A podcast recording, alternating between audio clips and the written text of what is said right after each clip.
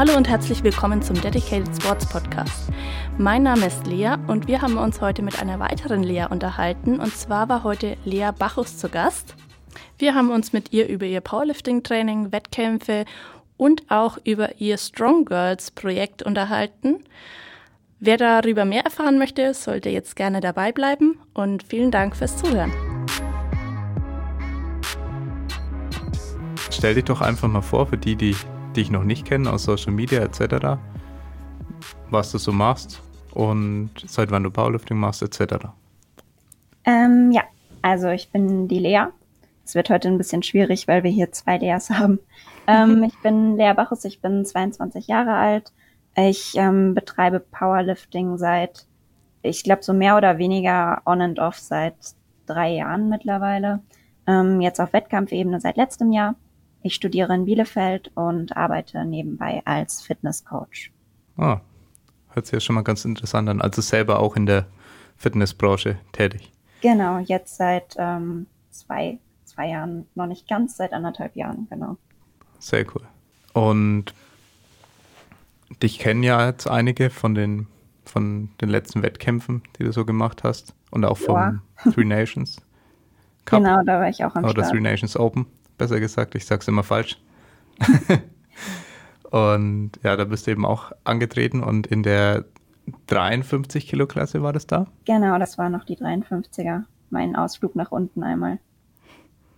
Ah, okay. Und du hast dann jetzt beschlossen, da nicht mehr anzutreten in der Klasse?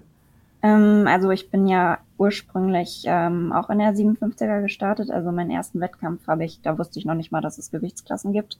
Da war ich so, ähm, da wusste ich tatsächlich noch nicht mal, dass es Kommandos gibt oder sowas. Ich war dann quasi da auf der Plattform und dachte mir, okay, du machst jetzt halt das, was die Leute in den Hemden sagen.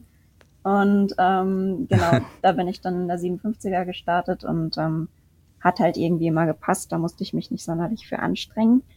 Und dann haben wir halt irgendwann beschlossen, mein Coach und ich, dass ähm, wir mal schauen, wie das dann in einer Gewichtsklasse tiefer so aussehen würde. Das, das hört sich ja schon mal lustig an. So wie bei dir, so, Lea, Nee, nee, nee, ich meine eigentlich die Sache, dass ja, du wusstest nicht, dass es Gewichtsklassen gibt und du wusstest nicht, dass es Kommandos gibt. Wie kam es dazu? Also wie, wie bist du denn überhaupt dann auf die Idee gekommen, den Wettkampf mitzumachen? Weil das, die meisten wissen ja zumindest schon ein bisschen mehr, aber ich meine, ist ja auch mal interessant, so, so eine Geschichte zu hören. Ja, ich bin da irgendwie so ein bisschen reingestolpert, muss ich sagen. Also ich habe ähm, so mehr oder weniger Powerlifting-konform schon seit mehreren Jahren auch trainiert also ich wusste halt, dass mir auf jeden Fall schwere Deadlifts deutlich mehr Spaß machen als irgendwelche Zehnersätze oder ähm, ja, was weiß ich, was man da halt mal macht, Bodyweight-Kram und ähm, ja, habe dann halt irgendwann gemerkt, dass ich wohl auch ganz gut darin bin und dachte mir so, ich bräuchte mal wieder ein Ziel, warum denn nicht Wettkampf? Weil ich bin dann schon jemand, ich brauche halt irgendwie ein festes, äh, einen festen Punkt, ein festes Datum, wo ich drauf hintrainieren kann. Und ähm, in der Hoffnung, dann nicht mehr jede Woche einfach ähm, auszumaxen, wie man das dann immer so ganz gerne mal macht, ähm, habe ich dann mal so ein bisschen rumgeguckt, was es denn da so gibt. Und ähm, habe dann einen Verein bei mir in der Nähe gefunden, war dann zu dem Zeitpunkt aber leider verletzt, sonst ähm, wäre mein erster Wettkampf die Landesmeisterschaft 2019 gewesen. Und ähm, habe mich dann, also ich hatte zu dem Zeitpunkt keinen Coach und kannte jetzt auch niemanden, der in dem Sport unterwegs ist habe dann auch nur für mich in einem Commercial Gym trainiert. Und genau, deswegen wusste ich halt nicht so richtig, worauf ich mich da einlasse. Bin dann zusammen mit einem Kumpel zu den Bezirksmeisterschaften in Westfalen ähm, hier gefahren. Das war da in Essen, genau, im August. Und ja, hatte halt, ich wusste, dass ich ein Singlet anziehen muss und so die Eckdaten kannte ich halt. Aber der Rest war mir nicht so richtig bekannt, wie das dann alles abläuft. Und ähm, ja, das war dann eine ganz lustige Geschichte. Hab dann auch die ersten Leute aus meinem Verein kennengelernt und so hat das irgendwie dann alles seinen Lauf genommen. Das ist echt interessant, ja. ja, ja das sind meistens eher Quereinsteiger ja. in, in dem Sport, sage ich mal. Hatten wir, glaube ich, auch das letzte Mal ein bisschen das Thema im letzten Podcast mit Susanne, dass ja, ja. doch ähm, es ein Sport ist, wo man mhm. ja jetzt nicht irgendwie so klassischerweise von den Eltern dann äh, hingeschickt wird und dann ist man da als Kind und dann äh, wird man da mit hochgezogen im Vereinsleben oder so, sondern meistens irgendwie, man sieht was in YouTube, mal lernt jemanden kennen und ja, denkt sich, das wäre doch was. Ja, ich glaube auch meinen Eltern wäre es bis heute ein bisschen lieber, wenn ich vielleicht im Schwimmverein geblieben wäre oder so. Das wäre dann noch was, mit dem die ein bisschen mehr anfangen können. Ja.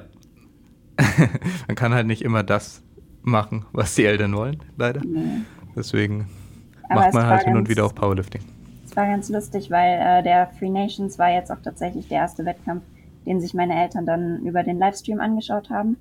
Und ähm, meine Mama hat mir das nachher erzählt, dass sie dann meinen Vater dazu gezwungen hat, auch die anderen sich dann alle anzugucken, da abends auf dem Sofa. und meinte so, boah, was da die ganzen Mädels so bewegt haben und hat dann auch noch Freunde von mir wiedererkannt und war ganz begeistert. Also mittlerweile ist es ganz witzig, weil sie dann schon so ein bisschen anfängt nachzufragen. ja, das ist doch auch schön. Ja, er ist ja immer ganz gut, wenn die Eltern da auch ein bisschen Verständnis dafür haben. Ja. Ja. Ja, ich glaube, am Anfang ist es halt so ein bisschen schwierig zu verstehen, warum die eigene Tochter dann äh, auf die Idee kommt, dass ähm, 100 Kilo Heben irgendwie eine spannende Freizeitbeschäftigung ist und äh, was andere Sportarten denn da nicht bieten können. Das stimmt, ja. Ja, ich glaube, ähm, das liegt einfach auch daran, dass man jetzt, ja, dass es einfach ein Sport ist, der nicht so bekannt ist. Die meisten kennen dann noch Gewichtheben. Ja, genau. Aber ja, es ist halt trotzdem einfach nicht so der typische Frauensport. Und ja. äh, klar, das ist jetzt auch wieder schwierig, weil man will ja nicht in Schubladen stecken, aber so ist es ja dann doch mhm. meistens. Die, die Mädels machen in ihrer Kindheit, was weiß ich, Turnen, Ballett, sonst was, reiten. tanzen, reiten, genau. Und die Jungs gehen zum Fußball und raufen sich und ja. Ja, ich glaube, bei den, bei den Jungs ist da noch mehr Akzeptanz auf da von den Eltern, ja, Gewichte stemmen, machen die halt gut aussehen und so weiter. Genau. Mhm. Aber bei Frauen ist ja, ja, okay, zum Teil natürlich ins Fitnessstudio gehen, auf die Figur achten vielleicht, aber nicht so, dass, ja, ich muss jetzt schwere Gewichte stemmen, weil ich muss möglichst muskulös aussehen, damit mich ein Typ mag. Kommt selten so. vor, dass man das äh, ja. im Fitnessstudio findet. Ja. ja. Genau. Ja, aber es ist ja das Schöne an unserem Sport, dass es ähm, gegen äh, jegliche Vorurteile sich behaupten kann, muss und auch wird. Und ja, ja. ich glaube, das ist auch sehr spannend in dem Sport und das macht auf jeden Fall immer wieder Spaß, auch ähm, aus meiner Perspektive heraus, einfach zu sehen, was Frauen da leisten können. Und genauso ähm, wie bei unserem letzten Gast, Susanne, ist auch bei dir eben äh, der Fall, dass du jetzt Nachwuchssportler bist, äh, weiblicher Nachwuchssportler, was ja unglaublich zu begrüßen ist grundsätzlich erstmal, dass wir da eben den großen Nachwuchs haben und da das Niveau vor allem auch steigt und sage ich mal international dann vielleicht auch von der Leistungsdichte dann bei, wie bei den Männern aufschließt. Ja, das ja. haben wir ja auch die letzten Jahre schon gut erkennen können dass international der Level, vor allem bei den Frauen, dass manchmal ein Rekord um 30 oder 40 Kilo mal gebrochen wurde, wo man weiß, okay, da war wohl noch nicht das Limit erreicht. Ja. ja. Ich muss auch sagen, ähm, ich weiß das von einigen auch männlichen Sportlern und ähm, muss zu mir selber auch sagen, dass ich mir die Frauenklassen jetzt gerade von, vom letzten Jahr von den Wettkämpfen zum Teil viel lieber angeschaut habe, weil halt einfach überhaupt nicht klar war, wer gewonnen hat. Also da gab es wirklich Klassen, wo die Rekorde hin und her gereicht wurden bis zum Drittversuch und es war echt äh, krass anzuschauen. Genau, also ich finde halt, dass da ist es dadurch spannend, weil, weil es einfach so unvorhersehbar ist. Bei den Männern, hm, ich weiß nicht, dadurch, dass da einfach viel mehr Männer auch in den letzten Jahren schon waren, das hat sich ja schon so ein gewisses Level aufgebaut und dann bei den Frauen kommen ja doch immer wieder neue Mädels dazu. Also als ich ja. angefangen habe und zu dem, was heute los ist, das ist ja das ist ein großer Unterschied. Da haben sich die Teilnehmerzahlen, ich weiß nicht, verwievielfacht, also keine Ahnung. Aber es sind auf jeden Fall wesentlich mehr. Also früher war das sehr überschaubar. Und ähm, ich finde es dann auch immer sehr interessant, wenn dann halt so Leute kommen, ähm, von denen hat man noch nichts gehört und dann ähm, spielen die aber gleich vorne mit. Und das finde ich dann aber auch immer das Tolle, dass es halt ähm, sich schnell ja, ändern kann. Sich schnell ändern kann und äh, da unglaublich viele starke Frauen sind. Also ja. das darf man immer nicht unterschätzen. Ja. Finde, wo man ähm, zum Beispiel auch das letzte Mal schon das Thema hatte, wo man dachte, Leas Rekord ist in trockenen Tüchern und dann bist du gekommen. Und dann hat man schon überlegt, ob der bald weg ist. Aus der 52er jetzt. Der im Bankdrücken, genau. Ach ja, genau. ja, mal schauen. ja. Da war ja jetzt ähm, eigentlich die DM anvisiert, aber es hat genau. ja leider nicht sein sollen. Ja. Nee. Mal schauen, ob die noch dieses Jahr nachgeholt wird oder wie das dann gemacht wird. Ist es dein letztes Juniorenjahr oder hast du noch? Jürgen, wenn du ähm, aufgepasst hättest, sie ist 22. ich darf noch mal. Also das letzte. Ähm, Nein, das vorletzte. Das vorletzte. Ja, genau. Ja. ja, ich wusste ja nicht, wann sie 23. Ach so, ja. Nee, ja. stimmt. Ich hatte, das war auch eine lustige Sache. Ähm, beim Three Nations äh, Cup am Vortag ähm, hatte ich Geburtstag.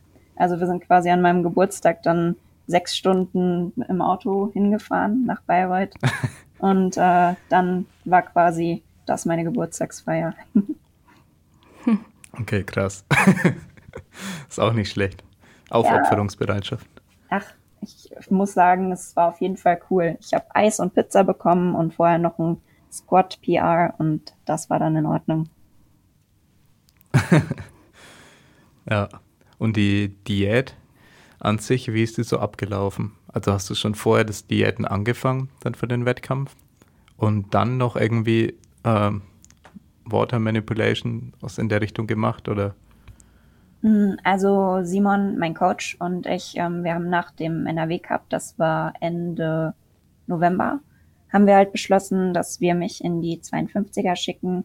Und ähm, zu dem Zeitpunkt war ja schon klar, wann die Junioren-DM stattfindet und auch wann der Free Nations ist und dass ich da auch teilnehme. Und wir hatten dann quasi gesagt, okay, wir gucken jetzt mal, ähm, weil bei euch war es dann ja so, dass es quasi diese äh, Zwischengewichtsklassen gab, also bei den Frauen bis 53 anstatt bis 52. Und ähm, da musste ich dann halt, glaube ich, nur drei, vier Kilo verlieren. Und ähm, dann haben wir Anfang Dezember mich auf Diät gesetzt. Das hat aber nicht so richtig angefangen bis Mitte Dezember, weil ich dann noch eine Weisheitszahn-OP hatte. Das war nicht ganz so nett, aber ähm, dann hatte ich, glaube ich, fünf Wochen, wo ich dann angefangen habe, mich runter zu diäten. Und das hat auch ganz gut geklappt. Ähm, also ich glaube, ich habe insgesamt dann in den fünf Wochen auch so um die vier bis fünf Kilo verloren. Ähm, dann davon, glaube ich, die letzten anderthalb Kilo in den letzten paar Tagen, wobei wir da auch ähm, gar nicht so sehr noch weitere Faktoren manipuliert haben. Also ähm, für mich stand halt fest, dass ich eigentlich keinen Watercut machen wollte, weil ich da Angst hatte, dass dann meine Leistung einbricht. Das würde ich halt lieber mal außerhalb von einem Wettkampf antesten, wie das für mich klappt, weil da ja auch jeder Körper anders drauf reagieren kann. Und ähm, genau, weil ja sowieso stand, äh, feststand, dass für die DM die gleiche Gewichtsklasse anvisiert war, ähm, war das so ein ganz guter Einstieg, um ohnehin schon mal das Gewicht tiefer zu bekommen. Und ähm, dann haben wir in den letzten Tagen noch so ein bisschen geguckt, dass ich äh, etwas lower volume esse, also dann vielleicht nicht die großen Salatteller und äh, ganz viele Ballaststoffe. Und dann hat das alles ja. wunderbar funktioniert und ich war sogar ein bisschen zu leicht. Von daher ging das dann ganz gut. Hm. Ja, hört sich auf jeden Fall safe an fürs erste Mal. Ja, und ich würde da grundsätzlich auch empfehlen, nicht jetzt irgendwie, vor allem dieses Defizit mit Watercut-Kombination ist schon hart. Ja, das ja, kann ich mir vorstellen. Haben wir schon bei Athleten gemacht und ja, es ist meistens nicht ganz so gut ausgegangen. Also der Körper ist einfach schon stark geschwächt, beispielsweise durch ein Defizit. Ja. Und das Ganze lässt sich ja dann noch relativ gut kompensieren durch den Two-Hour-Weigh-In. Und wenn man dann aber noch einen Watercut oben drauf haut, ist es nochmal eine sehr stark erhöhte Stressbelastung. Und wie sich das, das auswirkt, kann man meistens nur dann in der Praxis testen. Und in vielen Fällen ist es dann schon nicht so schön für den Körper und man würde es an der Leistung spüren. Und teilweise kann man dann natürlich sagen, okay, vielleicht an den das Defizit vorher schon abschließen. Dass man sagt, okay, die letzten zwei Wochen kein Defizit mehr und dann nochmal ein Watercut ist auch eine Möglichkeit, dass man einfach so ein bisschen hormonell wieder auf ein normales Level kommt, auch von Stresshormonen und dann den Watercut nochmal machen. Aber ja, das ist halt grundsätzlich ja eh ein Thema für, ja, ich kann jetzt in dieser Klasse irgendwelche krassen Rekorde machen oder ich äh, habe in dieser Klasse nur internationale Chancen, wie auch immer. Also an alle Zuhörer, die dann denken, okay, ich habe jetzt meinen ersten Wettkampf, passe ich in die Klasse. Ist egal. Ja, Tretet einfach mit egal. eurem Körpergewicht an. Ja, ja. Im, Im Regelfall passt es erstmal, ganz normal anzutreten.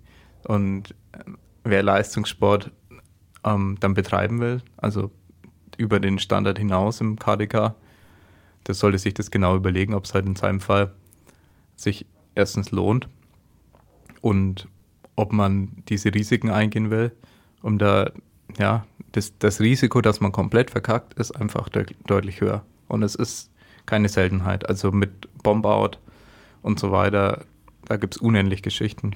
Ja. Also weswegen man da immer ganz genau überlegen sollte, was man da eigentlich tut. Und gerade für so einen ersten Wettkampf muss ich auch sagen, also ich betreue selber auch ähm, ein paar Athleten, die jetzt auch dieses Jahr ihren ersten Wettkampf machen wollten.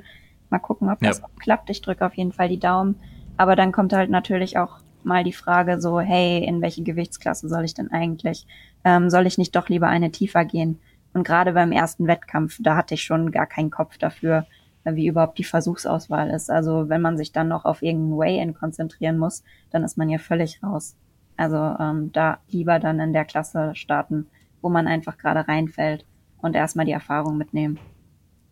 Ja, also das finde ich, äh, denke ich auch halt so die Erfahrung mitnehmen, aber nicht nur die Erfahrung im Wettkampf, sondern einfach das Ganze als ein toller Tag, wo man Leute kennenlernt und viel Neues dazulernt und einfach auch Spaß hat, weil ähm, wenn man dann hier ähm, sich vorher mit dem Essen aufpassen musste und dann ist man schon so ein bisschen, naja, schlecht gelaunt und vielleicht nervös und es ähm, baut sich ja alles auf und dann ist die Waage vorbei, naja, dann muss man essen, dann muss man seine Energie wieder gewinnen. Aber wenn man mal da einfach schon von vornherein ganz locker hingehen kann, dann ist es ja was ganz anderes. Und ich glaube, dass man da dann auch halt eine viel positivere Erinnerung mitnehmen kann, wie wenn man jetzt wirklich schon beim allerersten Wettkampf sich so, so viele Restriktionen und Aufgaben auferlegt. Ja, dann kann man sich ja selber auch eigentlich nur enttäuschen. Also wenn man dann schon sagt, okay, ja ich muss jetzt dieses Gewicht unbedingt bewegen und oh Gott, oh Gott, ich muss auch an dem Tag noch so und so viel wiegen. Und so viel Gedanken muss man sich da erstmal gar nicht machen. Ja. Ja. Näher also zum Anfang. Genauso was die Versuchsauswahl angeht. Ich muss sagen, da kam auch einer, ein Athlet am Tag davor zu mir. Also der wollte sich vorher nochmal wiegen. Der kam am Abend zuvor zum Three Nations bei uns in Bayreuth und war mit seinem Dad da und war ein sehr junger Athlet und auch erster Wettkampf und so weiter. Und ja, dann habe ich ihm eigentlich auch nochmal den Ratschlag gegeben, so, weil ich eben rausgehört habe, so er hat sich da bestimmte Ziele gesetzt und so weiter und ambitionierte Versuchsauswahl etc. Mhm. Da habe ich ihm eigentlich auch nochmal gesagt, das Wichtigste ist eigentlich erstmal gültige Versuche haben und überhaupt ein Total und Spaß haben an dem Tag. Ja. ja und er soll seine Versuche halt nochmal überdenken und so und ob er nicht einfach überall ein bisschen niedriger einsteigt und so. Und das Schlimme für mich war aber, dass ich es nicht geschafft habe, ähm, zu vermeiden, dass er Bombout war. Also er war dann Bombout oh, okay. an dem Wettkampf, obwohl ich am Abend zuvor mit ihm und seinem Dad halt geredet hatte. So, und halt gemerkt habe, okay, er ist Anfänger und ich sehe das ja als ähm, vor allem weil wir oft wegen Medien natürlich auf den ganzen Wettkämpfen waren. Als ja. Fotograf sehe ich es ja genauso immer. Also ich kriege das schon mit, wenn die Leute dann bombaut sind. Und das ist halt eigentlich das Schlimmste, ähm, was erstens der Athlet erleben kann. Und natürlich auch, was ich am, am Wettkampf dann erlebe, das Einzige, was ich immer dann ja. nicht so toll finde, wenn ich dann immer bei den ganzen Wettkämpfen bin. Auch wenn das sehr viele, sehr viel Spaß macht, es macht keinen Spaß, jemanden zuzusehen, egal wer es ist, dass er bombaut ist. Weil am Ende kämpfen wir nicht hier gegeneinander, sondern er will gemeinsam ja ein cooles Erlebnis haben. Ja. Und damals habe ich das nicht geschafft, eben zu sagen, okay, Ähm, ich konnte es nicht vermeiden, dass er Bomber ist. Da haben wir auch drüber nachgedacht, ob wir halt einfach mehr Aufklärung machen müssen, wenn wir auch Wettkämpfe organisieren. Dass es eben vielleicht ein bisschen naiv ist, das genauso wie der Verband zu machen und einfach zu sagen, naja, die werden schon wissen, was sie machen, so die Leute. Und vielleicht man gewisse Ratschläge einfach geben sollte. Natürlich vorschreiben kann man es den Leuten nicht, gültige Versuche zu machen. Wenn jemand Quatsch machen will, ja, dann kann er es immer machen.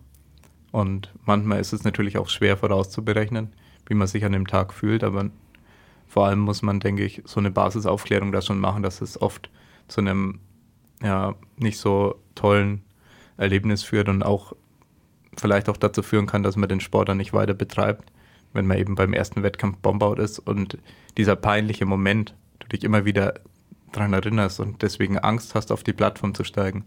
Dieser peinliche Moment, als du deinen dritten Versuch immer noch nicht reingebracht hast in die Wertung oder halt in den dritten Versuch immer noch kein ungültiger dann drin war, äh, kein gültiger Versuch. ja, und ich glaube, dass es ein, ähm, eine Erfahrung ist, die man gemeinschaftlich äh, als Community vermeiden sollte. Also, dass du sagst, das wünschst du niemanden, das soll, du solltest versuchen, Wege zu finden, wie man das für die komplette Community vermeidet, dass sowas passiert. Ja, ich glaube, das ist ein ziemlich guter Ansatz, vor allem gerade was die ja, jüngeren Leute angeht oder eben auch diejenigen, die jetzt ihren ersten Wettkampf machen weil ich habe da oftmals das Gefühl, das, was man so auf Social Media sieht bei Versuchsauswahlen, das ist hauptsächlich das, was erfahrene Athleten sich aussuchen. Und die haben dann krasse Zahlen da stehen und steigen schon vielleicht mit ihrem PR ein oder was auch immer. Und da muss man halt auch immer dazu sagen, das sind meistens dann Leute, die machen vielleicht gerade schon ihren zehnten oder zwölften Wettkampf, die haben meistens noch ein erfahrenes Coaching-Team dahinter und gerade alles, was man auf großen Plattformen sieht, da geht's dann ja für die Leute auch meistens um irgendwas. Und wenn man da jetzt seinen ersten Wettkampf macht und vielleicht noch gar nicht so richtig in dem Sport angekommen ist, ähm, noch gar nicht so richtig weiß, wie man weitermachen möchte und dann da direkt sagt, okay, ich muss jetzt aber diese Zahl bestimmt schaffen und ich muss unbedingt ein 10 Kilogramm PR beim Deadlift aufstellen, ähm, dann wird man wahrscheinlich gerade beim ersten Wettkampf am Ende keine Freude haben, weil egal was man sich vorher vornimmt, man kann sich ja eigentlich nur enttäuschen, wenn man dann nicht genau das trifft, was man eigentlich wollte. Und wie du schon sagst, gerade so ein Bombard kann halt echt krass sein. Also ähm, ich habe das jetzt auch schon mehrfach miterlebt, ähm, nicht nur beim ersten Wettkampf, sondern auch bei anderen Wettkämpfen. Ähm, und ich glaube, dass das für viele auch eine Erfahrung sein kann, die aus der man viel Lehrreiches mitnehmen kann. Aber es ist nichts, was man irgendwem wünschen würde und schon gar nicht beim ersten Wettkampf. Ja. Also ich denke, dass es vor allem für die lehrreich ist, die da stark genug sind, da drüber zu stehen. Weil ja. ich glaube, wenn man beim ersten Wettkampf halt gleich einen Bomb-Out hat, dann, dann lässt es einen schon sehr zweifeln an seinen eigenen Fähigkeiten, gerade wenn man vielleicht auch jetzt nicht so 100% von sich überzeugt war. Ich meine, es gibt ja auch die, die 100% von sich überzeugt sind mhm. und da immer mit vollem, vollem Selbstbewusstsein auf die Plattform gehen. Und mhm. um mal auf die Sache mit Social Media und Beeinfluss, wie sich da Leute beeinflussen lassen oder ihre Versuche daran orientieren, um darauf zurückzukommen. Also es ist ja einerseits diese Seite, dass die Leute denken, äh, Person XY macht das und das hat aber in dem Moment nicht im Bewusstsein, dass die Person schon fünf, sechs Jahre oder wie lange auch immer den Sport macht oder die Genetik ähm, in die Wiege gelegt hat, äh, ge gelegt bekommen hat, die halt wirklich die nach vorne bringt.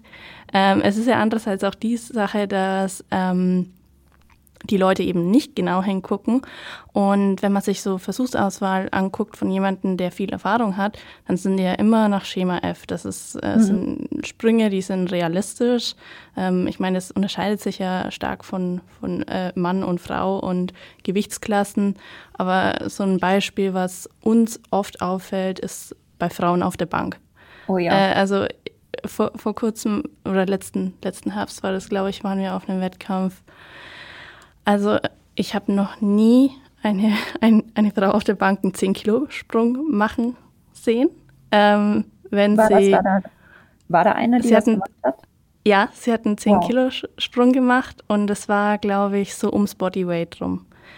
Und das ist dann halt schon, Ich meine, ehrlich gesagt, ich war am Schluss verwundert, sie hat alle Versuche geschafft. Dann fragt weil, man sich, wie niedrig der eingestiegen ja, ist, derjenige. weil ich glaube, es war ein 10-Kilo-Sprung und ein 7,5er, aber ich kann es jetzt nur mal so 100% sagen. Oder war es ein 10-Kilo-Sprung und ein 5er? Auf jeden Fall irgendwas in diesen Bereichen, sage ich mal. Also falls ich jetzt was völlig Falsches gesagt habe, es waren auf jeden Fall groß, große Sprünge.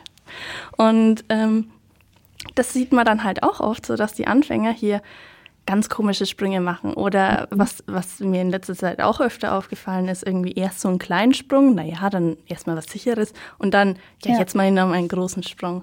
Und das, ja, da denke ich mir manchmal, da könnten die Leute vielleicht, wenn sie ein bisschen mehr sich damit auseinandersetzen würden oder vielleicht das vorsichtig durchlesen würden, was sie auf Social Media lesen würden, dann würden sie vielleicht daraus sich schon so ein paar Infos rausziehen können. Ja, die Frage ist, wie findest du die richtigen Infos? Das stimmt, das ist ja, ja das Also auch, auch wir, wir haben natürlich Artikel äh, über Versuchsauswahl geschrieben, aber die musst du auch erstmal finden. Ja. Und es ist jetzt auch nicht so, dass wir vor jedem Wettkampf, äh, der irgendwo stattfindet, dann nochmal hier in die Story posten hier Versuchsauswahlartikel bitte alle nochmal anschauen. Sollten wir vielleicht. da haben wir das Ganze halt die Theorie mit den Prozenten und so. Es wurde halt mal von Matt Gary, einem langjährigen Nationaltrainer US, USA, wurde es ausgewertet, äh, welche Versuche wahrscheinlich sinnvoll sind, rein prozentual gesehen und wie die Wahrscheinlichkeit steigt. Ähm, und also durch Wahrscheinlichkeitsrechnung dann einfach ja, das Ganze rekonstruiert, was für Versuche du wählen solltest, dass du am wahrscheinlichsten erstmal deine Versuche gültig hast und zweitens auch gewinnst, beziehungsweise das meiste total herausholst an dem Tag.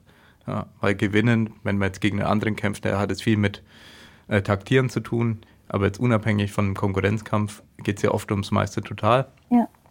Und ja, da gibt es schon grundsätzlich Ansätze. Aber ja, ist halt einfach ein Thema, was sehr viel Theorie auch bedarf und sehr viel Verständnis auch irgendwo für Mathematik, sage ich mal, dass eine Frau einfach keine 5 Kilo springen sollte, wenn sie vielleicht nur 50 Kilo drückt ja. in dem Bereich, äh, weil das wären dann direkt 10 Prozent. Das ist halt dann wieder, wenn der Mann von 200 auf 220 Kilo beim Bankdrücken springt. Du wirst nie einen Mann sehen, der von 200 auf 220 Kilo springt. Aber du wirst Frauen sehen, die von 50 auf 55 Kilo springen. Und da muss man sich fragen, warum. Und meiner Meinung nach ist es einfach ähm, Coaching in vielen Ecken von Männern, einfach, die selber wahrscheinlich keine richtigen Coaches sind, aber halt, ja, sie machen halt Powerlifting. Die meisten Frauen sind durch irgendwelche Männer in den Sport gekommen. Zumindest hat man so oft das Gefühl.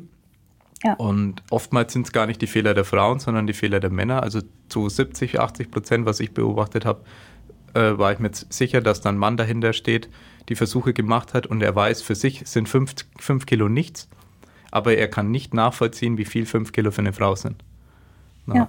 Und dass das grundsätzlich auch natürlich ein Problem ist, dass da einfach zu wenig Wissen speziell an Frauen vermittelt wird, was Versuche angeht oder an Coaches, die Frauen coachen dass man da im, bei Anfängern nichts anderes machen kann als einen 2,5 Kilo Sprung. Also bei niedrigen Gewichten hast du eigentlich rein aus rationaler Sicht keine Wahl, was anders zu machen.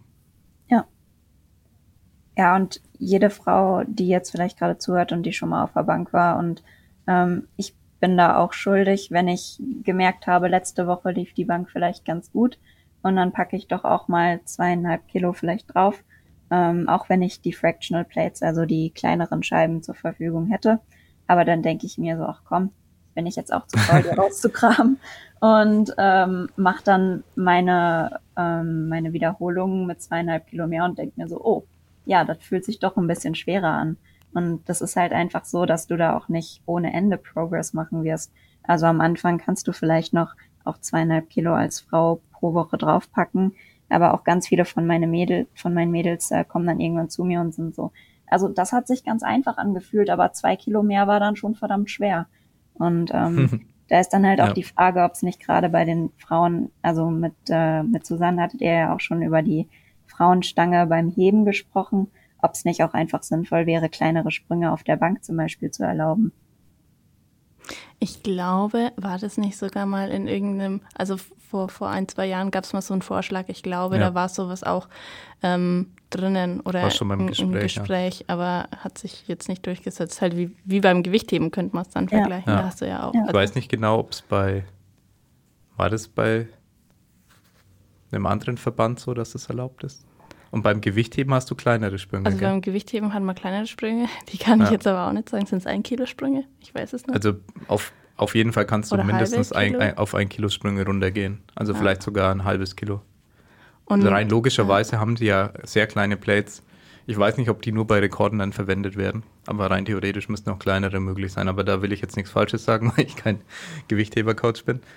Ähm, ja, aber ich denke, ich hatte sogar gedacht, irgendwie das entweder stand im Gespräch oder bei, bei, bei Powerlifting oder so, dass sie das gemacht haben. Ja, also irgendwie kleineren Springen. vor nicht allzu langer Zeit habe ich auch davon gehört. Also ich weiß auch noch mal. Ja, das um, muss ich um nochmal nachschauen. Auf jeden Fall halte ich es für sehr sinnvoll. Also ich finde es teilweise, einerseits fand ich es cool als Coach, muss ich ganz ehrlich sagen. Die Versuchsauswahl bei Frauen war immer richtig leicht. Ich wusste ganz genau, wo ich einsteige und wo ich rauskomme. Ja. ja. Ich, meistens wusstest du als Coach, wenn du dann in dem Bereich 50 bis 60 Kilo die Mädels gecoacht hast, was ja die meisten Mädels auch drücken in dem Bereich, dann äh, steigst du eben mit einem Gewicht ein, das es sicher schafft. Die Wahrscheinlichkeit für einen zweiten Versuch ist meistens auch so, ja, mindestens 80 Prozent, dass es schafft. Ja. Äh, sonst hätte ich es wahrscheinlich niedriger äh, gewählt, das Gewicht. Äh, wahrscheinlich ist die, äh, oft ist die Wahrscheinlichkeit dann sogar höher, weil der Unterschied zwischen ich schaffe 52 Kilo zu 100 Prozent und ich schaffe 55 Kilo vielleicht. Das ist ein ganz großer Unterschied so. Also mhm. es kann, es können viele Athleten 52 Kilo an jedem Tag schaffen, aber 55 Kilo nie. Ja. Ja. Und dann hat sich für mich aber immer die Versuchsauswahl ergeben, dass ich sage, okay, ich, ich mache den zweiten Versuch so, dass es ziemlich sicher, also dass ich da sehr wenig Zweifel habe, dass der geschafft wird. Aber der dritte Versuch war immer gepokert, aber ich konnte nicht verlieren als Coach. Ja, du hättest Also ja das fand ich schon auch irgendwo einfach. Aber gleichzeitig ist es halt blöd für die Frauen, dass sie nicht an ihr Leistungslimit so gezielt herangehen ja. können wie ein Mann. Ja, das waren so meine Erfahrungen da. Ja, mal schauen, wie sich das noch entwickelt, was da alles noch vielleicht in Zukunft kommt oder nicht kommt. Ja. Also Gewichtheben ist halt deutlich besser für Frauen auch angepasst worden, ja, als jetzt ja, Powerlifting. Powerlifting wurde im Prinzip so, hey, hier liegt eine Stange von den Männern noch rum, ihr dürft auch mal ran. Ja. ja. Also so in der Art ist es halt auch mit den äh, kleinen Plates ist es teilweise völlig verwirrend. Die einen heben dann von niedriger, wenn, wenn eine Frau weniger Gewicht macht im ersten Versuch Kreuzheben. Und bei anderen gibt es dann irgendwelche Bumperplates, die aber eigentlich gar nicht zugelassen sind, aber dann trotzdem verwertet werden und trotzdem ins Protokoll reingeschrieben werden. Also irgendwie, als ob es so für schwächere Frauen keine Regeln so richtig gibt und sich mhm. da jetzt noch keine Gedanken gemacht wurde. Ja, also das glaube, ist so mein subjektiver Eindruck, wenn jemand ja. da offiziell andere Infos hat, wie das Ganze geregelt ist, äh, dann kann er das gerne in die Kommentare schreiben. Ja, wahrscheinlich ja, sind das ja auch dann Probleme, die sich erst so mit der Zeit ergeben haben. Also das war dann wahrscheinlich so nicht vorgesehen und dann steht da auf einmal jemand und der kann jetzt vielleicht aber gerade noch nicht 75 Kilo oder so heben und ähm, dann muss man halt gucken, was man macht. Ja. ja. Das sind ja die 65. Also ah, okay. 65 müssen wir heben. Ja, das, Aber, den Fehler ähm, habe ich das letzte Mal auch schon gemacht. Ja, ja. ja, ich denke halt einfach, dass, dass da am Anfang die an, also es ist halt dann ein Anfänger und dem fällt es nicht auf. Und der hebt dann halt auch aus dem Defizit. Und ja, ja, ja. klar. Man kann entweder sagen, ist egal, oder man sagt, okay, man will, egal wie schwach jemand ist, die gleichen Bedingungen, ähm, genormte Plates haben, die einfach die gleiche Höhe dann haben. Und solche Geschichten, ich meine, fürs Gewichtheben gibt es ja auch dann sowas oder 2,5 Kilo Eleiko Technikplates. Ja, und alles, ja. was drunter ist, ich habe vor kurzem mit dem Arthur drüber gesprochen, ähm, alles, was drunter ist, bekommt Blöcke. Also du kannst sogar noch weniger heben als oh, die zweieinhalb. Okay. Beim Gewichtheben? Ja, genau. Und wow. du kriegst dann Blöcke. Ja. Also kannst nur die Stange mit Blöcken ja, machen? Ja, naja, also ich meine, das machen dann halt äh, Kinder, Jugendliche, ja. sowas.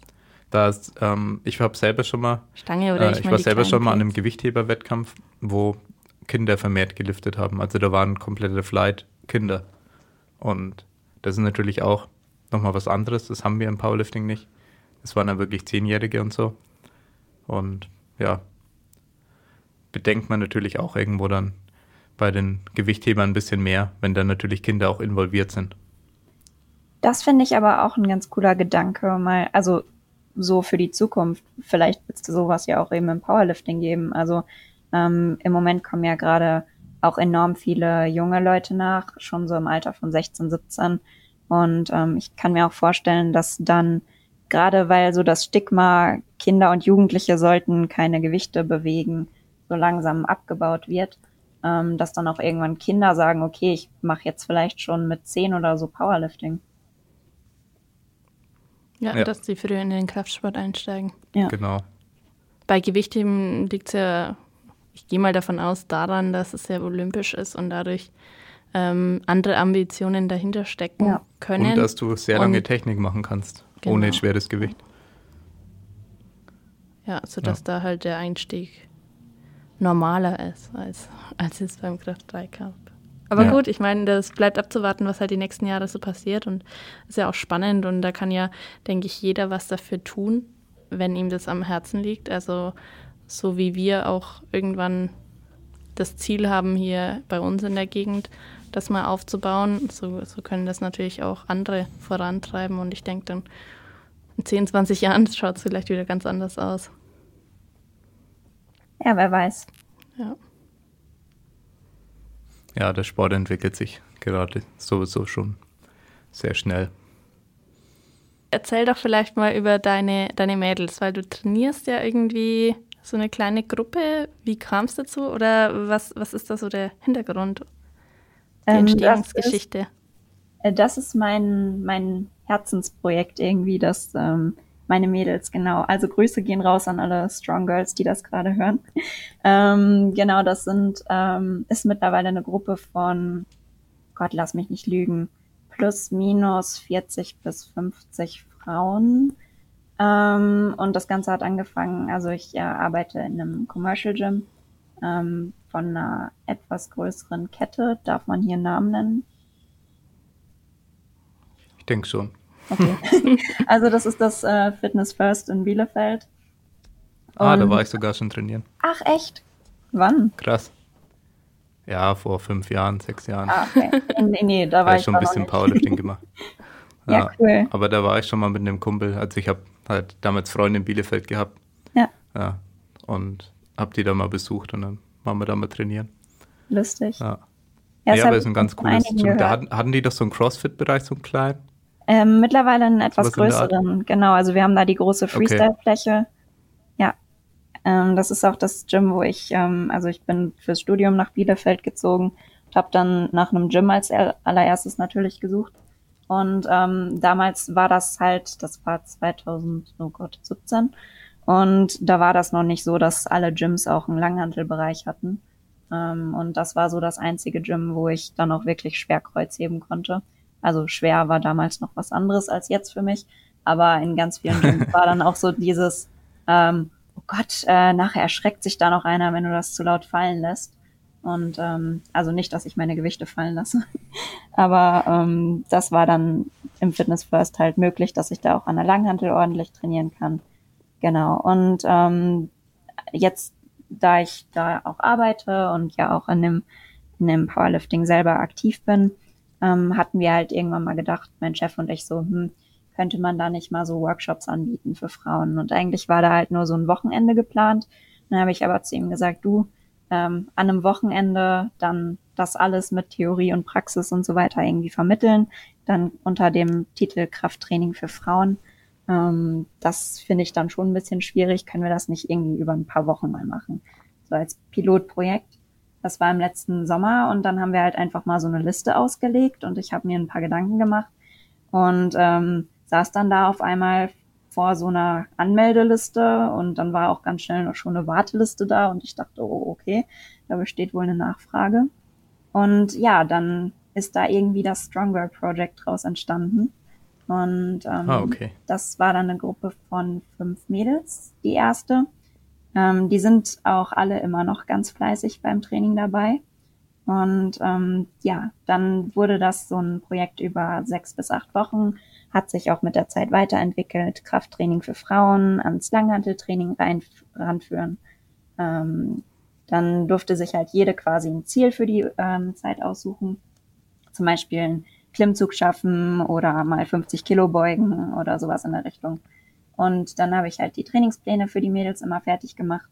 Und mittlerweile gibt's auch quasi eine 2.0-Version für die Frauen, die wirklich mehr Bock auf Powerlifting haben, weil ähm, da natürlich einige auch sagen, okay, Langhanteln sind ja schön und gut, aber so richtig schwer will ich halt doch nicht trainieren. Das ist halt einfach nicht meins. Das ist ja auch völlig in Ordnung. Und ähm, ja, so hat sich das alles irgendwie entwickelt. Das hört sich cool an, ja. Ja, jetzt weiß ich auch ein bisschen die Hintergründe. Na, hat ein bisschen was immer auf Social Media gesehen, oder? Ja, genau. Ja, wir hatten da ähm, ja. in der Woche vor der DM, beziehungsweise vor der eigentlichen geplanten DM, auch zum Weltfrauentag noch ein Event. Das war ziemlich cool. Ah, das habe ich ähm, gesehen, ja. Ja, es ist so ein bisschen jetzt gerade einfach extrem merkwürdig, weil ähm, ich sonst gefühlt mein ganzes Leben im Gym verbringe. Und jetzt habe ich aber zum Glück zu ganz vielen von den Mädels noch Kontakt. Und wir schauen, dass wir da jetzt auch zu Hause weiter dranbleiben. Und ihr habt dann damals sozusagen als mehrwöchigen Kurs angefangen, aber das ist dann trotzdem weitergelaufen oder ähm, hast du die dann also weiter betreut? Genau. Oder wie war das dann? Also ähm, ich arbeite ja in Vollzeit, das heißt, ich bin da ja dann auch immer auf der Fläche unterwegs und mache ja auch Trainingspläne für ähm, die Leute da fertig. Also natürlich nicht nur für die Mädels oder so, sondern auch ganz generell. Ähm, also wenn sich da jemand neu anmeldet oder wenn jetzt jemand sagt so, hey, ich würde mal gerne eine Kniebeuge lernen, sowas in der Richtung. Ähm, und das ist dann quasi eine, eine Art wöchentlicher Kurs geworden. Ähm, ich hatte dann jetzt auch immer mehrere parallel laufen und ähm, ja, so einige Sachen, wo wir dann auch mal gesagt haben, so hey, ähm, wollen wir nicht auch mal einfach eine Stunde machen, wo sich die Mädels mal untereinander kennenlernen und solche Geschichten. Und das ist dann immer weitergelaufen, quasi, dass dann nach acht Wochen ähm, ein gemeinsames Maxout war. Also wir haben es dann immer Maxout genannt, wo dann alle versucht haben, ihr Ziel einmal zu erreichen. Zum Beispiel ähm, hat dann eine gesagt, so, ich mache heute dann meine drei Klimmzüge, auf die ich jetzt hingearbeitet habe. Oder ich äh, heb heute mein Gewicht XY, wo ich halt äh, in den acht Wochen dran gearbeitet habe. Und genau, dann war quasi diese Gruppe durch und die nächste hat dann angefangen. Und ähm, die Mädels, die Bock drauf hatten, die habe ich dann auch weiter mit Trainingsplänen versorgt. Und daraus ist bei uns im Gym so eine kleine Community geworden, was ich richtig schön finde weil ich das gerade halt auch vorher ähm, in den Fitnessstudios, wo ich bisher trainiert hatte, unter den Frauen gar nicht so kannte. Also man kennt das ja vielleicht, man geht so in den Pumperbereich und da kennen sich alle untereinander und äh, spotten sich dann gegenseitig. Aber gerade bei den Frauen ist es ja mehr so, dass die vielleicht mehr für sich trainieren oder mal mit einer Freundin, aber dass man sich gar nicht untereinander kennt im Gym. Ja, aber es ist, äh, ist schön, sowas mal zu hören. Und ich finde, da merkt man ja auch total, dass da so eigentlich schon die Nachfrage da ist. Also, ja, auf jeden Fall. Ähm, sicherlich nicht in jeder Region super stark, aber ähm, wenn sich da so viele gefunden haben und ähm, das ja schon also ein großes Projekt geworden ist, ich glaube, das kann man jetzt schon sagen, ähm, dann, dann ist das ja schon eine positive Entwicklung. Auch, dass ja. sich die Frauen halt trauen, sowas ja. machen zu wollen und nicht denken, naja, jetzt muss ich halt weiter am Laufband machen. Ja, das ist super lustig. Manchmal kommen auch welche zu mir und sind so, ey Lea, äh, da, ich habe gerade ähm, hier mit meiner Freundin trainiert und der Typ hat uns aber gesagt, wir sollen die Übung so und so machen. Und äh, da haben, was ich halt am coolsten fand, ist, glaube ich, über eine längere Zeit hinweg die Entwicklung der Mädels da zu beobachten. Also, dass die sich dann auch mal getraut haben zu sagen, äh, nee, ich mache die Übung schon richtig oder sich dann gegenseitig beim Bankdrücken halt gespottet haben. Und ähm, an einigen Tagen war es dann auch so, dass irgendwie alle Bänke dann auf einmal von den Frauen im Freihandelbereich besetzt waren. Das ist dann immer ganz lustig, das zu sehen. ja, das ist cool. Aber das ist der Klassiker, dass ein Typ herkommt und irgendeine Frau korrigieren will. Ja, ich glaube, da ging es vor Meistens allem nur ein Vorwand, um, ja, um ja, ins Gespräch zu kommen. Meistens auch völlig sinnlos. Ja. ja. da habe ich auch immer die Mädels, die ich gecoacht habe, äh, da ein bisschen gebrieft in der Richtung. Ja. Sei darauf gefasst, dass irgendein Typ kommt, der euch wahrscheinlich zeigen will, wie ihr die Übung macht. Aber ich finde genau das fördert ja dann das Selbstbewusstsein, dass man halt dann nicht dasteht und sich von wem da eine Predigt anhören Richtig. lässt. Also ich meine, ich habe auch eine Zeit lang ähm, in einem Commercial Gym trainiert und ja, irgendwann ist man abgehärtet und irgendwann weiß man, dass man da einfach sagen kann, nein. Oder ich habe mich auch weggedreht und einfach meine Kopfhörer wieder äh, reingesteckt, wenn, wenn jemand gar nicht aufgehört hat. Aber ja, also ich kenne das dann auch von von Mädels, die da schon stark an Selbstbewusstsein auch gewonnen haben. Und ich meine, das eine ist im Fitnessstudio, aber das trägt man ja auch in den Alltag hinaus. Ja, das ist ja Fall. das Wichtige. Ja. Ja, ich weiß nicht, Lea, ob du das dann auch kennst. Äh, bei mir war das dann meistens so, also bei mir jetzt selber im Gym ähm, wissen ja auch die Leute, dass ich da arbeite und so. Da werde ich jetzt irgendwie nicht doof angequatscht. Aber wurde dann auch schon in anderen Studios öfter mal angesprochen beim Bankdrücken oder so zum Beispiel, äh, oh Gott, du machst dir aber deinen Rücken kaputt oder willst du das ja. dann wirklich so anheben? Oder was auch manchmal ganz lustig ist, ist, dass man dann gefragt wird, ob, äh, ob man denn äh, Hilfe braucht beim Abbauen oder so. Und man steht da und denkt sich so, nee, ich hab's doch auch gerade angehoben. ja.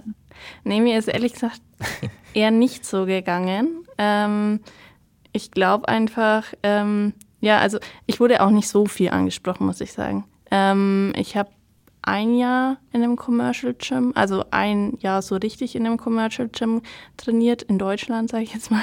In England und, davor. Und ich habe in England ähm, war ich, ähm, da war ich, also ich war ein Jahr in England, da war ich ähm, mehrere Monate ähm, habe ich an einem College trainiert. Da habe ich nur alle beeindruckt, weil äh, das waren damals halt so 16-, 17-jährige Jungs, die da mal gekommen sind. Und ich glaube, ein Rugby-Team hat dann zeitweise auch drin trainiert. Und die war ah, natürlich, okay. also da hat mich dann so ein älterer Trainer mal angesprochen und hat gemeint, ja, das ist aber nicht so gut. Und was habe ich da gehoben? 80 ja. Kilo oder so. Ja. Also, ja, aber gut, ähm, ehrlich gesagt, damals war auch so die sprachliche Barriere so ein bisschen, dass ich mir eh so gedacht habe, was will der jetzt von mir? Also da mit Dialekt und so.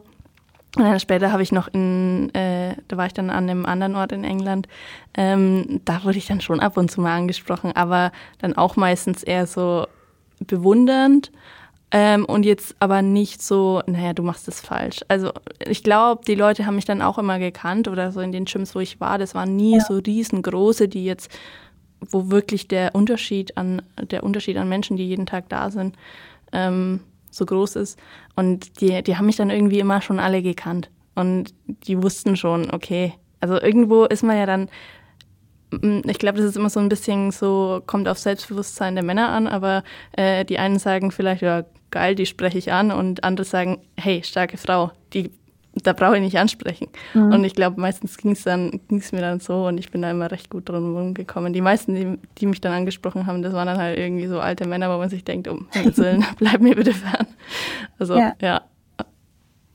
Und dann bin ich, ja, dann, dann habe ich noch eine Zeit lang an der Uni trainiert und dann ähm, bin ich auf Verein Schrägstrich Home Gym umgestiegen und ja, danach irgendwann hier ins, in unser Gym und so ist meine, meine Trainingskarriere hat, hat relativ gut ähm, auf Commercial Gyms verzichten können. Ich glaube, das ist auch ganz nett. Das ist die letzte Zeit, ja. ja. Naja, aber so auch insgesamt habe ich jetzt nicht irgendwie jahrelang in einem Commercial Gym verbringen müssen, wo es schlimm ist. Weil ja, aber schlimm ist ja vielleicht nicht. McFit waren wir vor kurzem noch. Ja, McFit waren wir zeitweise noch, also so, um, als wir ein Home Gym hatten, ähm, um so Accessories zu machen und so. Ja, ja, da wurde ich dann auch schon mal angesprochen, so im Warm-up ist einer so an mir vorbeigekommen und hat so gesagt, boah, stark, tolle Leistung. Und ich habe mir gedacht, ja, das ist Warm-up. Warte mal, ich gehe schon noch zu 20, 30 Kilo hoch. Ja. Aber da habe ich dann auch immer so die Zeiten vermieden, wo es halt schlimm ja. war. Das war vor halt allem, wirklich Vor allem trainierst du ja auch noch immer so leicht. Ja, das, das, waren, ja, das waren ja auch Erstens wieder war nur 80 und zweitens Kilo. trainierst du noch richtig leicht und dann kommt ein Typ her, wow. ja. ja.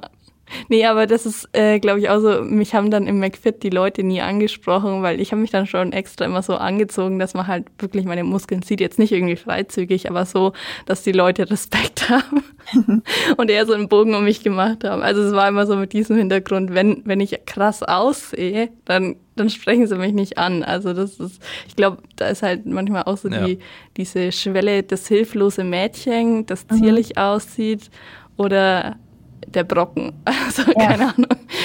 Ich meine, ich glaube jetzt nicht, dass ich so schlimm aussehe, aber äh, dann trotzdem so ja, aus wenn man sieht als Mann, also aus kann der Masse ich auch, rausgestochen habe. Kann ich auch als Mann bezeugen, wenn man das sieht am Aussehen von der Frau, dass sie wahrscheinlich fortgeschrittener ist, dann wirst du sie tendenziell nicht ansprechen, außer, keine Ahnung, du ähm, bist selber top in Form und denkst dir, oh, die wäre was für mich. ja, aber ansonsten schreckt es wahrscheinlich viele Leute eher ab. Ähm, da jetzt zu sagen, hey, ich korrigiere jetzt mal bei der Übung, die mit dem 40er Oberarm. Ja, nur den habe ich nicht. ja, genau. Ja. ja, aber was wir so ein bisschen übersprungen haben, war auch so, ja, deine bisherigen Topleistungen, zumindest sind wir jetzt nicht näher drauf eingegangen, glaube ich. Weil wir haben dich natürlich auch eingeladen, weil du ja zu den Spitzenathleten eigentlich in Deutschland jetzt gehörst, vor allem im Nachwuchsbereich. Und ja, was waren deine Leistungen an deinem letzten Wettkampf? Das war wahrscheinlich der Three das Nations war Open. Der bei euch, genau, ja. Ähm, da habe ich ja. 120 gebeugt, ähm, 75 gedrückt und 155 gehoben. Genau. Ja. Das sind ja auf jeden Fall schon mal sehr stattliche Werte. Na, und ja, vor allem halt, wenn er bedenkt, dass du dann in der 52 Kilo Klasse dann auch da hättest starten können, oder? Ja, da war ich äh, viel zu leicht. Da wog ich tatsächlich genau 52 am Wettkampftag. Das war ja. eine ganz lustige Erfahrung dann. Ja, ist auf jeden Fall schon mal ein super Total. Ich meine, in der 52 Kilo Klasse, da haben wir ja auch gar nicht in Deutschland jetzt so unendlich viele Athleten. Das ist so die Grenze. Also in Deutschland fängt es immer ab 57, 63 an, mhm. dass da eine Leistungsdichte kommt. Ja, besonders faszinierend ist dann halt, wenn dann auch Mädels in den niedrigeren Klassen da hohe Leistungen bringen. Ja. Und du hast aber dann trotzdem entschieden für dich, dass du nicht in der niedrigen Klasse bleiben willst, da es einfach zu ja, unangenehm ist, permanent so wenig zu wiegen? Hm, also ich muss halt, glaube ich, dazu sagen, dass ich schon Kraftsport mache seit in der einen oder anderen Form, seit ich 17, 18 bin und dass ich halt schon relativ viel Muskelmasse für meine Körpergröße habe. Also ja. mein Körperfettanteil ist halt relativ gering sowieso schon. Ähm, und wenn ich dann die 52 habe, dann ist das schon so ein Wert, der langsam kritisch wird, dass ich den halt einfach nicht so halten kann und dann schon anfange, Symptome zu bekommen, die nicht so, ja, also ich habe es jetzt in der letzten Diät ganz krass gemerkt in den letzten Wochen. Ähm, da hatte ich auch ziemlich viel Arbeitsstress dann noch dazu. Und ähm, da habe ich wirklich dann angefangen zu frieren und hatte ziemlich krasse Gedanken die ganze Zeit an, oh Gott, äh, ich habe so Bock auf das und das Essen. Das war dann schon nicht mehr so angenehm und da habe ich dann für mich gemerkt, okay, das ist halt einfach kein Gewicht und kein Körperfettanteil, den ich gesund für mich das Jahr über behalten kann. Also was ich tatsächlich nicht ausschließen würde, ist, dass ich irgendwann nochmal einen Watercut anteste, wie sowas funktionieren würde. Aber 52 sind halt einfach kein gesundes Gewicht für meinen Körper. Also das kann ich nur unterschreiben. ja, aber trotzdem würde es mich interessieren, weil ich meine, ähm, ja, das, du hast ja noch ein Jahr Junioren vor dir. Ja. Und ähm, ich meine, rein theoretisch, warum nicht nochmal einen Ausflug? Weil so wie ich es jetzt mitbekommen habe, wirkt es ja jetzt schon eher so, als ob du in der 57 bleiben möchtest. Genau, aber ja. ich meine, mm, also ich habe zum Schluss in meiner 52 Kilo Karriere ähm, so 54,5 dann immer gewogen da wäre ich ja auch immer noch mal runtergekommen. Das wäre jetzt nicht so schlimm gewesen. Also 54, 5, 55, sowas habe ich gewogen. Ja, also ähm, steht es für dich trotzdem zur Option oder sagst du, naja, jetzt möchte ich erstmal die nächsten paar Jahre einfach mal gedankenlos, an, ohne ans Gewicht zu denken, weiter trainieren können? Ich glaube, das ist tatsächlich für mich langfristig der bessere Weg. Ähm, ich habe halt eine Vergangenheit auch mit einer Essstörung und das ist nichts, was mich jetzt derzeit noch betrifft. Also es ist jetzt nicht so, dass ich in der Diät dann auf einmal wieder ähm, in die Anorexie zurückgefallen wäre oder so. Aber es ist halt für mich immer so, dass meine Beziehung zu Essen und Körpergewicht ähm, für mich besser funktioniert, je entspannter es ist. Und ähm, aufgrund der Tatsache, dass ich halt nicht, und ich glaube, so geht's halt auch vielen im Powerlifting. Es ist halt zwar irgendwo ein Leistungssport, aber es ist auch nur ein Hobby. Und es ist halt ja. dann was, wo ich gerade in so einer Diätphase oder wenn ich dann versuche, mein Gewicht tief zu halten, meinem Körper ziemlich viel Stress hinzufüge, den ich nicht wirklich gut ausgleichen kann, weil ich eben ein Studium habe, einen Job und so weiter und so fort. Und ähm, wo ich dann halt immer wieder merke, dass es, dass es andere Dinge gibt, die mir auch wichtig sind und die ich nicht zurücklassen will. Und ähm, mein Lieblingswettkampf bisher war tatsächlich der NRW Cup Ende November. Da war ich in der 57er und habe, glaube ich, am Vortag habe ich noch mit mir debattiert, ob ich noch ein Eis essen könnte oder so. Und ähm, da war ich, äh, also ich war halt einfach völlig entspannt und musste mir gar keine Gedanken machen. Also während die anderen dann quasi am Wettkampftag ähm, Reiswaffeln mit Salz geknabbert haben und so, saß ich halt da mit meiner Kekspackung und dachte mir so, oh cool, gleich geht's auf die Waage. Und ähm, ja. dadurch, dass es halt so komplett entspannt war, auch in den letzten Wochen im Training davor, hatte ich halt wirklich das Gefühl, ich kann am Wettkampftag auch einfach Spaß haben und mache mir da gar keinen Leistungsdruck. Und jetzt die letzten Wettkämpfe hatte ich mehr das Gefühl, dass ich ziemlich fokussiert war und dass ich halt auch gut Leistung bringen konnte, aber dass so ein bisschen der Spaß auf der Strecke geblieben ist. Und jetzt mir jedes Mal dafür einen Quali-Wettkampf oder so für eine DM ähm, dann Bein auszureißen, um irgendwie in eine Gewichtsklasse zu passen, darauf habe ich sowieso keinen Bock mehr. Und ähm, für mich ist es jetzt halt auch einfach so eine ganz gute Sache, mal zu gucken, wie performe ich denn eigentlich und wie geht's mir mit allem anderen drumherum, wenn ich mal wirklich einfach nur trainieren und essen kann und den Rest ganz entspannt mitnehmen kann. Ja, finde ich, finde ich eine gute Einstellung, weil ähm, also das habe ich dann auch erstmal so, nachdem ich in der Klasse hoch bin, so mhm. wieder lernen müssen oder erfahren müssen oder erfahren dürfen, ähm, wie, wie viel entspannter man an den Wettkampf rangeht, ja. wie viel mehr Spaß das machen kann, weil ähm, auch wenn man sich selber sagt, ja, das ist mein Ziel und ähm, in der Klasse, da schaffe ich was, da erreiche ich was, da sieht die Konkurrenz so und so aus im Gegensatz zu der Klasse. Ähm, trotzdem ist es ja ähm, ein wahnsinniger Druck, den man sich da auferlegt und ja, ja. also.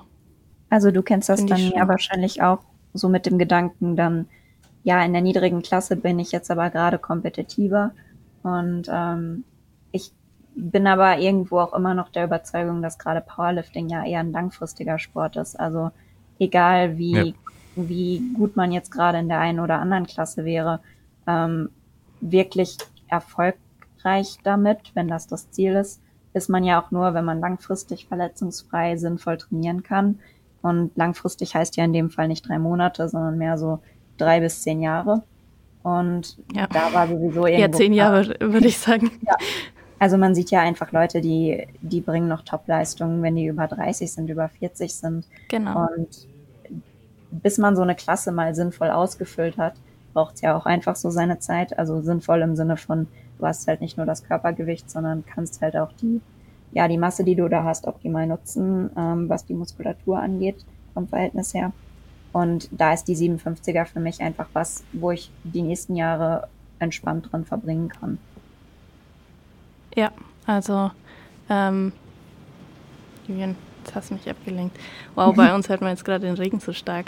Ähm, ich weiß nicht, ob du das mit, mit hörst, weil ähm, so ein bisschen, ja. gerade voll gegen unser Fenster. Ja, bei uns ist noch. Ah, jetzt muss ich kurz überlegen, was ich sagen wollte dazu.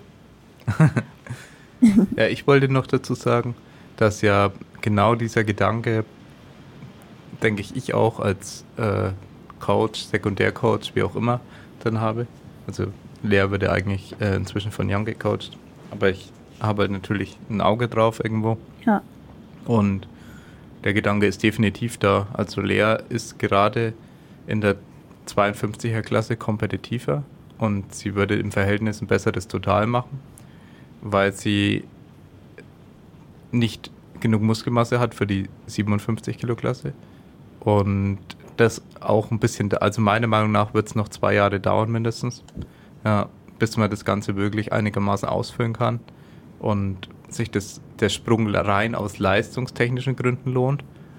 Aber wir haben den Sprung vor allem gemacht, weil der Druck bis zur EM enorm hoch war und ich gemerkt habe, auch als äh, Lebenspartner, dass die Beziehung zum Essen irgendwo ein Problem ist und ja auch dann ich natürlich irgendwo drunter leide, wenn man sagt, okay, hier gehen wir mal essen oder was auch immer, ähm, kann man Eis essen und das, ja, wenn ich dann gleichzeitig noch der Coach bin, dann im Prinzip ja. eine ganze Zeit drauf mit achten muss, was derjenige isst und ihn dann hier mal äh, ja ermahnen, ermahnen muss. muss. ja, bitte kein Eis essen und so weiter, dann bin ich halt auch immer der Böse, ja. so in der Art. Ja, und es ist auch eine schwierige Situation.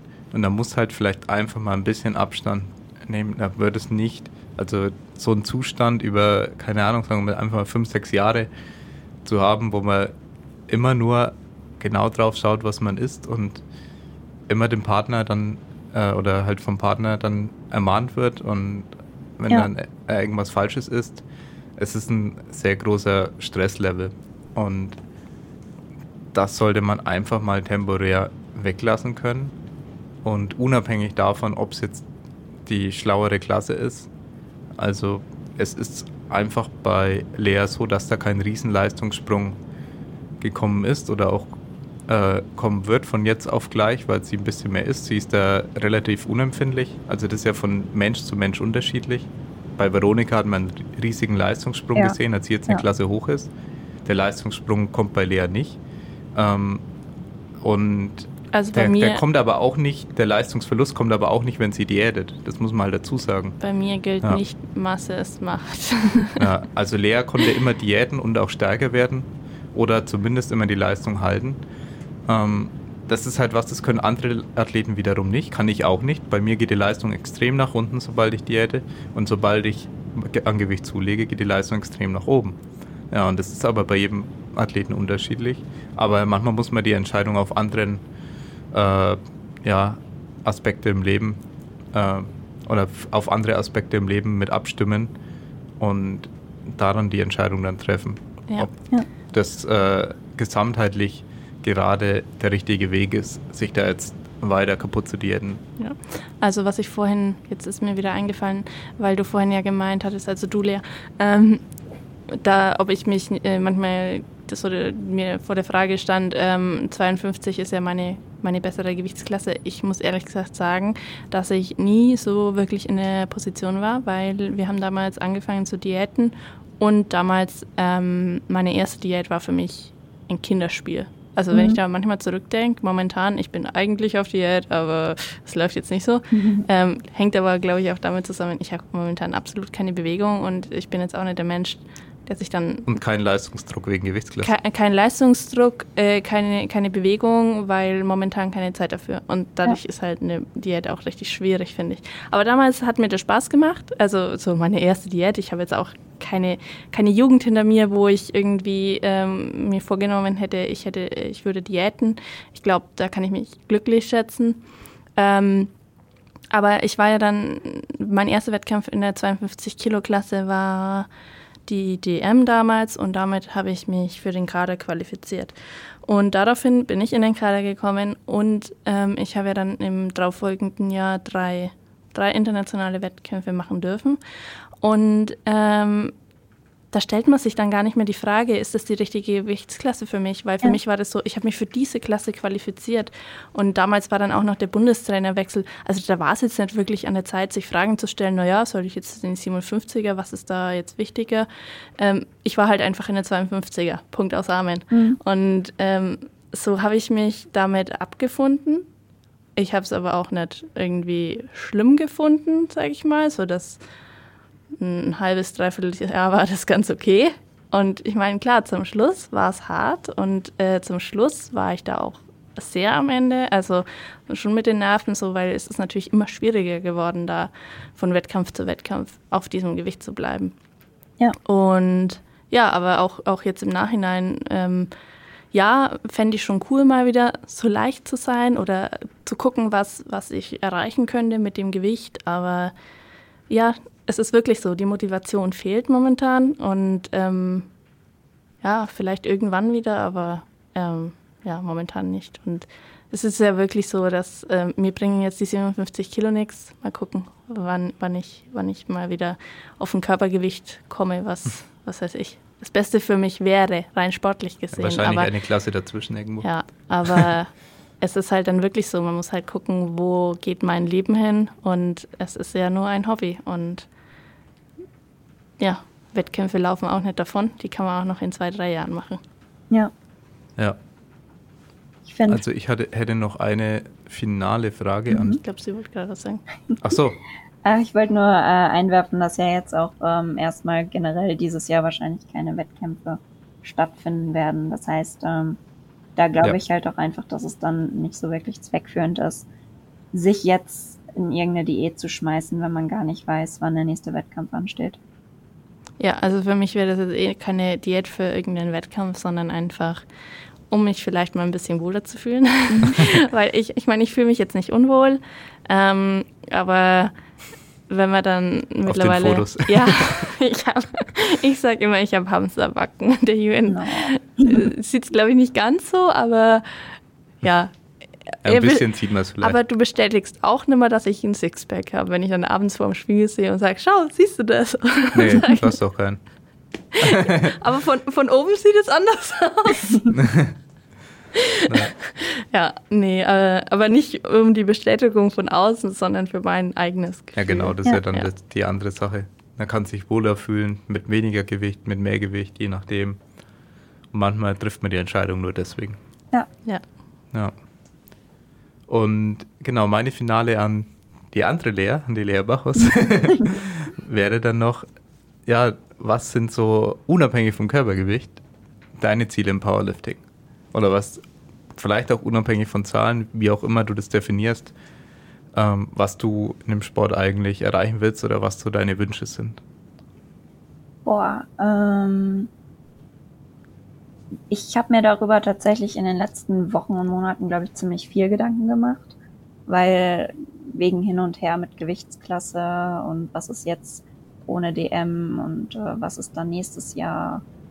Ähm, Klar habe ich auch irgendwo Zahlen im Hinterkopf, die jetzt so am nächsten dran wären, sag ich mal. Und irgendwo hat man auch mal Zahlen im Hinterkopf, die irgendwann all-time vielleicht mal fallen sollen. Aber ich, ich glaube tatsächlich, mein Ziel für dieses Jahr ist es einfach, eins davon habe ich jetzt schon wieder geschafft, so einfach die Entspannung wieder ins Training reinzubringen, also einfach entspannt mal nur für mich trainieren können. Und zu schauen, wie viel ich tatsächlich jetzt aus der höheren Gewichtsklasse rausholen kann. Also einfach mal, was kann ich eigentlich machen, wenn ich mal eine lange Off-Season habe, wenn ich mal, ähm, weil ich dann ja doch in den letzten sechs, sieben Monaten vier, fünf Wettkämpfe hatte und ähm, jetzt halt einfach mal so eine lange Zeit zu haben, nur an technischen Sachen zu arbeiten, stärker zu werden und dann halt zu gucken, was geht da eigentlich, wenn ich das mal ein paar Monate lang sinnvoll verfolge. Das ist so mein Ziel derzeit. Ja, das ist, hört sich schön an. Also, ähm, weil es schön ist zu hören, dass, ähm, ja, das sind so, so ähm, vage Ziele, sage ich jetzt mal. Also es mhm. ist halt nicht auf eine, auf eine, auf einen Stichtag, es ist nicht auf eine Zahl fixiert und ich finde, dass das einem schon gut tut, wenn man sich auch mal solche Ziele vornimmt. Also vielleicht auch eine Inspiration für andere Menschen, die da draußen sind, dass man sich halt nicht immer nur die Zahlen oder irgendwelche sehr konkreten Ziele vornimmt, sondern einfach ja so die Entspannung und äh, die Freude am Training ja als größeres Ziel setzt. Ja, aber drei rote Platten heben wäre schon geil. Boah, ja. also ich muss tatsächlich sagen, mein einziges Ziel für einen Wettkampf und ich weiß halt, dass ich das drin habe und äh, dass das sowieso passieren wird, ist auch irgendwann mal mehr als 160 Kilo gültig hochzuheben. Ähm, ja, meine dritten Deadlifts waren ja jetzt in letzter Zeit immer so ein bisschen Nervenbündel geplagt. Aber ja, auf jeden Fall gucken, was beim Deadlift noch geht, weil ich glaube, wenn ich da irgendwann mal so weit bin, dass ich meinen Kopf ausgeschaltet bekomme, dann geht da noch so einiges. Ja. Ja. Ich denke, das sind auch ganz gute abschließende Worte. Auf jeden Fall schon mal danke an alle Zuschauer für die. An alle Zuhörer. ja, immer noch Zuhörer. Diesmal ist wieder falsch gesagt. Danke an alle Zuhörer für die Geduld, dass ihr so lange dabei wart. Danke an Lea, dass sie sich auch die Zeit genommen hat, mit ja, dabei war. An euch. Und ja, sehr gerne. Ja, bitte eine Bewertung natürlich abgeben äh, beim Podcast. Einfach fünf Sterne bewerten, wenn es euch gefallen hat. Und ja, danke fürs Zuhören und bis zum nächsten Mal. Ciao. Tschüss. Tschüss.